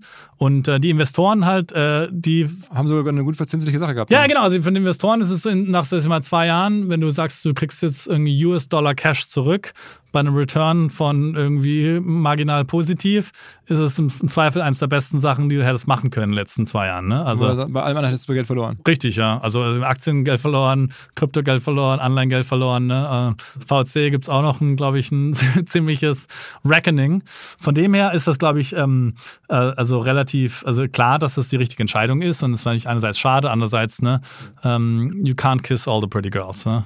Okay, okay, okay. Ja, ich glaube, ich bin da so ein bisschen auch äh, overwhelmed bei all den Sachen, die du so machst oder die du jetzt erzählt hast. Und ich habe das Gefühl, wenn man jetzt die nächste, die nächste Kiste aufmacht, dann, dann bist du da auch noch irgendwie tief drin. Und ähm, In zwei Jahren hoffe ich hoffentlich, wenn wir uns in zwei Jahren nochmal sehen, dann will ich hoffentlich die ganzen Börsengänge hintergelegt haben. Also die Shisha-Firma werden wir hoffentlich nächstes Jahr an die Börse bringen. Wahrscheinlich im Mittleren Osten, wenn der nächste Crypto-Cycle äh, da ist. Und das Halving ist jetzt noch zwölf Monate und danach geht es hoffentlich wieder, wieder hoch. Dieses Jahr, also ich wage die ähm, Prediction, dass dieses Jahr besser wird als letztes Jahr im Kryptobereich. Hat schon mal gut angefangen. Wenn es einen komplett neuen Zyklus da gibt, können wir unsere anderen großen äh, Krypto-Investments hoffentlich an die Börse bringen. Das wären ähm, also die Bitcoin-Mining-Firma GDA, das wären Animoca. Wir sind der größte Shareholder bei Animoca. Das ist die äh, ja vielleicht weltgrößte oder wichtigste äh, Crypto-Gaming, NFT, Metaverse-Firma ähm, und, ähm, und Blockchain.com äh, und, und, und noch so ein, zwei andere. Und dann, ja, äh, vor meinem 40. habe ich mir gehofft nächstes Jahr, aber vielleicht wird es ein bisschen länger dauern. aber dann, wenn das dann alles so käme, dann darf man davon ausgehen, dass dann wärst du auch sozusagen einer der ganz wenigen deutschen, sagen wir mal, self-made Milliardäre, ne? Du, also ich will gar nicht wissen, wie, wie viel es da gibt und auch, wie gesagt, was ich dann privat mit dem Geld mache, ist noch eine andere Sache. Also ich habe Aber es gibt ja generell in Deutschland, also es ist Ja. in unserer Generation, sagen wir mal jetzt von Menschen, die jetzt irgendwie 20 bis 50 sind, ähm, gar nicht so viele, die es aus eigener Kraft geschafft haben, Milliardär zu werden. Also da gibt es jetzt irgendwie äh, die Sicher ein paar Dutzend und, und dann, so, ja, weiß ich nicht, gibt es ja. irgendwie die, die äh, Kollegen da von Celonis oder, oder so, aber viele gibt es nicht am Ende. So, ne? Also jetzt in, selbst, ich glaube, die Zalando-Gründer haben ein Milliardenunternehmen gebaut, aber sind halt selber damit jetzt nicht, ähm, alles, was man nachvollziehen kann zumindest, man weiß ja nicht, was sie noch so gemacht haben, aber sieht zumindest nicht so aus, wenn die jetzt alle Milliardäre geworden wären. Das ist nicht, dass die jetzt alle sein müssten, aber in den USA Ja. gibt es natürlich hunderte von Milliardären, ähm, auch, in, auch in der Generation. Bei uns gibt es ganz wenige. Fallen dir noch welche ein? Also, was sehe ich jetzt nicht? Ja, wie gesagt, also ich Personio, denke, vielleicht der Hannover, ja, genau, also mich würde es nicht wundern, wenn die Dunkelziffer höher ist. Ne? Also ich glaube, ich, ja, zum Beispiel auch Kryptobereich gibt es auch sehr, sehr viele Deutsche und im Kryptobereich da ist genau, also da, so groß kann die Dunkelziffer ja nicht sein, weil du brauchst ja schon eine Firma, die das, also Ja, klar, aber ohne Firma kann, kannst du ja, oder du hast da einfach früh ein Ethereum ICO oder ein Bitcoin Oh, bei okay, einem das Dollar heißt, die gekauft. Dunkelziffer ne? kann sich nur erklären über Kryptomenschen. Ja, ja. Und wie viele deutsche Kryptomilliardäre glaubst du gibt es in der Dunkelziffer? Also wundern, wenn es da zwei Dutzend gibt oder so, ja, schon. Okay, also Marco Streng, sein Kollege und so, So, äh, genau, also ich habe also, also schon ein paar, also die Krypto-Stories sind nochmal eine ganz andere Kategorie ja zum Teil, aber, aber du, also, ja, also natürlich ist, ist, ist das so ein, so ein Aber dann wärst du zumindest Teil dieser Hm. ganz äh, kleinen Gruppe von Menschen, äh, die da schon wirklich unfassbaren Reichtum. Ja, aber da muss man auch überlegen, was man damit macht. Ne? Also wie gesagt, also mein Ziel ist, das äh, vor allem äh, wieder re zu investieren, vielleicht über eine Stiftungsstruktur, äh, wo man das Geld auch gar nicht mehr privat anfassen kann. Ne? Also es wird dann wirklich hart an die, äh, also wird dann an, an, an, an wohltätige Träger gegeben, aber über eine lange Zeit und man kann es in der Zwischenzeit eben Steuer äh, günstig. Gi- Giving Pledge AD. Ja, so ähnlich, genau, ja. Also mein, mein Punkt ist so ein bisschen, also ich bin nicht mit viel Geld aufgewachsen. Ich denke, äh, es ist äh, nicht nur ein Asset, sondern auch eine Liability, ne? Also es kann einen auch, äh, äh, sag ich mal, negativ beeinflussen und da muss man eine Bodenhaftung behalten. Und, und, und auch äh, sich überlegen, äh, genau, wie man damit umgeht. Ne? Und, und, und dann zum Beispiel auch mit, mit Kindern und so weiter, welchen Werten man denen weitergibt, dass die nicht irgendwie so aufwachsen, dass, dass die denken, die, die, die Welt schuldet dir was ne? und so weiter. Ne? Und das ist was ganz Besonderes, weil irgendwie, irgendwie Geld da ist. Also ich würde es eher lieber in eine Stiftung tun, reinvestieren, aber mit dem Gedanken, dass man halt doch äh, viel weggibt über die, schon über die Lebzeiten, schon früh anfängt. Ne? Deswegen, ich habe schon vor, weiß nicht, knapp auch acht Jahren mit, mit äh, Stipendien angefangen, äh, unter, unter, unterstützt ein paar andere äh, Sachen auf der philanthropischen Seite und, und will das noch viel größer machen in so meinen 40ern und 50ern und auch nicht warten, bis ich irgendwie 80 bin oder was damit. Ne? Also es gibt ein neues Buch, das heißt Die with Zero. Also du sollst eigentlich mit 0 Dollar oder Euro auf deinem Bankkonto sterben. Mhm. Also das mitnehmen kannst du es nicht. Ne? Und äh, also auch meinetwegen, wenn du dann die Kinder vererben willst, dann auch lieber, lieber schon ein bisschen früher und, und sonst einfach alles weggeben. Ne? Dass du nicht jetzt irgendwie stirbst und noch irgendwie so, so viel Geld da hast. Das dann, ja, was, also, was gönnst du dir? Irgendwelche besonderen Sachen, die du dir gönnst? Ja, ja, Skifahren, nette Urlaube generell. Ein tolles ne? Haus in London nehme ich an. Ja, es ist auch im Bau, ja. I prefer digital assets, uh, digital property. Ähm, nee, das, äh, was noch? Also, nee, was mir wichtig ist, Zeit mit der Familie, war gerade über Ostern, deswegen bin ich auch hier in Deutschland äh, bei den Eltern und Schwiegereltern und meinem Bruder. Ähm, nette Urlaube, Skifahren, äh, was noch? Ähm, Wein, äh, gutes Essen. das, okay, das, das, klingt ja schon, das klingt ja schon irgendwie nach. Genau, Genuss. Genuss genau. ja. Okay, also auf jeden Fall vielen Dank, dass du uns ein bisschen das reingucken lassen in diese Welt. Ja. Ähm, in so einen Lebenslauf, von dem es ja auf verschiedenste Arten äh, nicht so viele gibt. Ähm, ich würde mich freuen, wenn wir das irgendwie weiß nicht, Absolut. in ein, zwei Jahren weitermachen. Genau, so zwei Jahres Kadenz könnte auch gut klappen. Ne? Also vielen Dank für die, für die Zeit, für die Plattform. Ein Ziel war vor allem, jetzt niemand zu langweilen hier. Ich glaube, das ist nicht hoff, hoffentlich ist mir das gelungen. Und, nee, mir ist gerade mein ähm, Kollege Flo Ademein, der bei uns ja auch einige Podcasts macht, den, den ich sicherheitshalber dazugezogen habe, der, der, muss noch ein paar Fachfragen mir reingeben und wir gucken uns beide an und denken, das kann doch gar nicht wahr wir, sein. Können, wir können auch die Krypto-Edition machen, quasi, ja, genau. im Deep Dive. Ja, genau. dann, aber, dann war alles ja. Koinigsmus. Fantastisch. In dem Sinne, danke dir. Vielen Dank, vielen Dank, Philipp. Alles ciao, Gute. Ciao. ciao, ciao. Neuer Partner, der sehr für uns alle, vor allen Dingen für euch, unsere Hörerschaft spricht. Die Rede ist von Liquid, L-I-Q-I-D. Liquid ist ein Vermögensverwalter, der sich an ja etwas wohlhabendere Menschen richtet. Ihr hört gleich, wie wohlhabend man sein muss, damit man die Vorteile von Liquid genießen kann. Als da wären, Liquid sagt, sie seien persönlich wie eine Privatbank und dabei modern wie ein Neo-Broker. Das macht Sinn, denn die meisten Menschen sehen es ja tatsächlich nach Guidance bei ihrer Geldanlage. Man fühlt sich häufig vielleicht beim traditionellen Bankberater nicht mehr so gut aufgehoben und Liquid greift genau da rein. Die tun das, was ein sogenanntes Family Office häufig für sehr wohlhabende Menschen tut, nur mit deutlich niedrigerer Einstiegshürde. Also eine Art Family Office für jedermann, exklusive Anlagemöglichkeiten. Man kommt über Liquid zum Beispiel in Private Equity und Venture Capital Fonds mit rein, wenn man das gerne möchte. Liquid ist fünfmal in Folge Deutschlands Top-Vermögensverwalter geworden, laut Kapital. Wer also mitmachen möchte, jetzt kommt die Auflösung, braucht aktuell mindestens 50.000 Euro als Mindestanlagevolumen. In einigen Wochen ist die Aktion vorbei, dann sind es wieder 100.000, die man mitbringen muss.